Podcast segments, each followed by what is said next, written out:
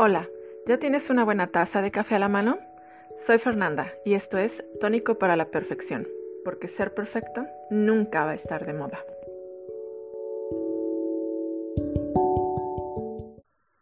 Pandemia. Enfermedad que se presenta en forma de brote epidémico y afecta a gran parte de la población.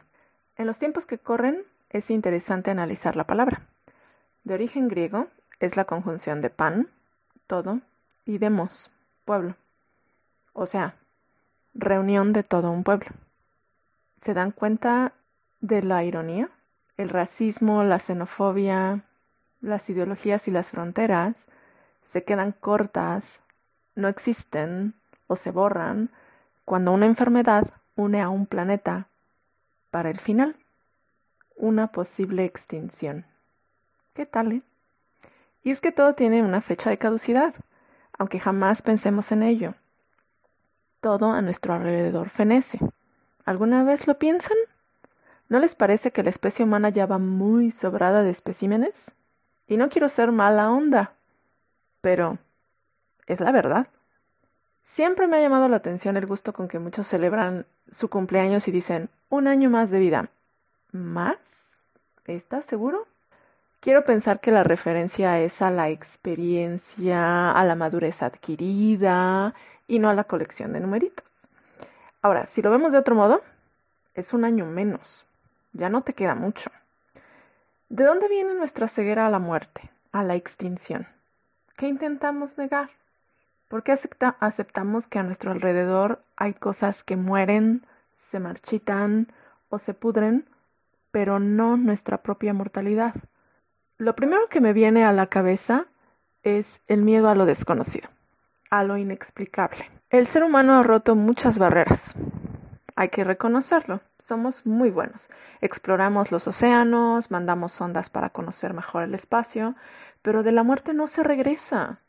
Entendemos los procesos bioquímicos y anatómicos que la rodean. Pero una vez que desconectamos, que pasamos al otro lado, que colgamos los tenis, nadie sabe lo que hay del otro lado. Entonces, creamos mitos, rituales e intentamos relacionarnos con ella de una manera amigable. Lo segundo que se me ocurre es el egoísmo. El ser humano está tan enamorado de su, de su superioridad como especie que le cuesta digerir que tiene que morirse, como cualquier otro animal, porque somos animales. Y una vez más, en nuestra superioridad inventamos mil historias para que la muerte se vea bien, que no sea tan grotesca.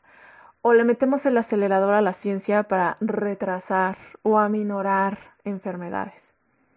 La especie superior, o más bien la más maldita, no debe desaparecer. Pero ¿por qué no debemos desaparecer? ¿De veras somos más útiles que los trilobites o los dinosaurios? El planeta, la Tierra, esa cosa que está flotando en el espacio alrededor de y dando vueltecitas alrededor del sol, ¿realmente nos necesita? Y es que si lo pensamos bien, nuestra relación con la muerte está llena de contradicciones. Nadie le hace un funeral a una manzana podrida o a una rosa marchita, pero cuando se trata de el más evolucionado de los animales, todo cambia hay que despedir al ente con singular pompa y circunstancia. ¿Para qué? O sea, hasta morirte es caro. ¿Lo han pensado? Ahora bien, el duelo por un ser humano puede ser muy largo y doloroso, pero no cambia el hecho de que todos nos morimos, igual que el gato o un canario. La vida sigue, las necesidades cambian, el medio evoluciona y tenemos que seguir adelante. Quizás lo que pasa es que la muerte nos deja desvalidos ante el cambio, la transformación, la continua rotación del ciclo de la vida. Deberíamos empezar por pensar diferente, reprogramarnos, aceptar nuestra mortalidad y prepararnos para ella. En este momento, por ejemplo, en medio de una pandemia, todos pensamos cuál es la mejor manera de protegernos, pero no estamos pensando que a lo mejor ya sobramos en el mundo. Seamos realistas. El hecho es que nacemos condenados. Perfecto. Entendámoslo. ¿qué vamos a hacer al respecto? Lo más obvio es llevar vidas ricas, profundas y productivas. Y no me hagan hablar de cosas esas del que legado y la huella y la manga del muerto, porque no creo que ese sea el objetivo. Yo lo veo de dos formas. Venimos a cumplir un objetivo bien específico, mantener viva la especie. El segundo es que existimos para tener una experiencia humana. Voilà, hasta ahí. En este momento, 2020, la especie ya tiene demasiados especímenes, 7.771 millones de animalitos humanos y algunos ejemplares muy desafortunados. Así que mantenerla, lo que se dice mantenerla no es necesario. Lo importante sería mejorarla. Y no, no es el choro este ario de vamos a volvernos rubios de ojo azul, tres metros de alto. No, es evolucionar y alcanzar un nivel más alto como especie, como seres pensantes que somos. Pero creo que también con los tiempos que corren, estamos demostrando que más bien vamos como los cangrejos y estamos más cerca del medievo que del siglo XXI en cuanto a evolución mental, espiritual, emocional y la fregada se refiere. O sea, en corto, que se nos van acabando los objetivos. Aquí lo que se me ocurre es que como no estamos evolucionando y no estamos haciendo nada útil por el planeta que no sea otra cosa que acabárnoslo, pues tenemos que acabarnos nosotros. Y entonces, lo que nos queda es tener una experiencia humana. ¿Y qué es eso? Pues yo lo entiendo de esta manera. Una experiencia humana es lo que aprendemos a partir de vivencias y observaciones. Las habilidades que desarrollamos a través de todo esto y la libertad emocional, mental y física que resulta de ello.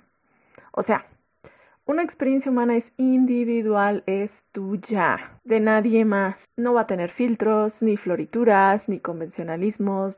No debe de tener presión, no debe de ser la copia de tu influencer favorito. Puedes morir y haber aprendido mil cosas y ser libre como un ave sin haber salido de tu casa. Así de simple.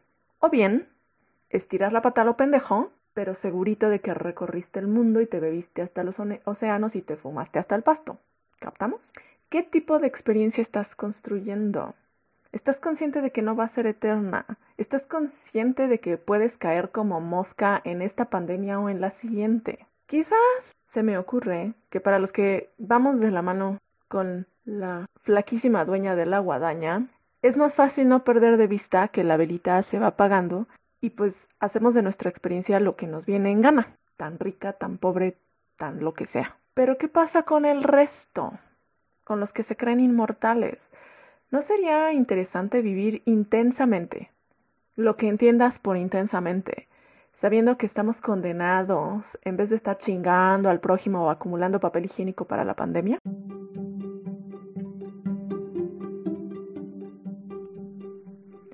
¿Quieres compartir algo? ¿Tienes preguntas o comentarios?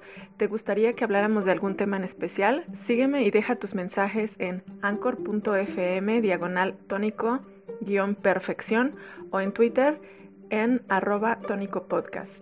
Ya puedes escuchar el podcast en diferentes plataformas. Así que hasta la próxima.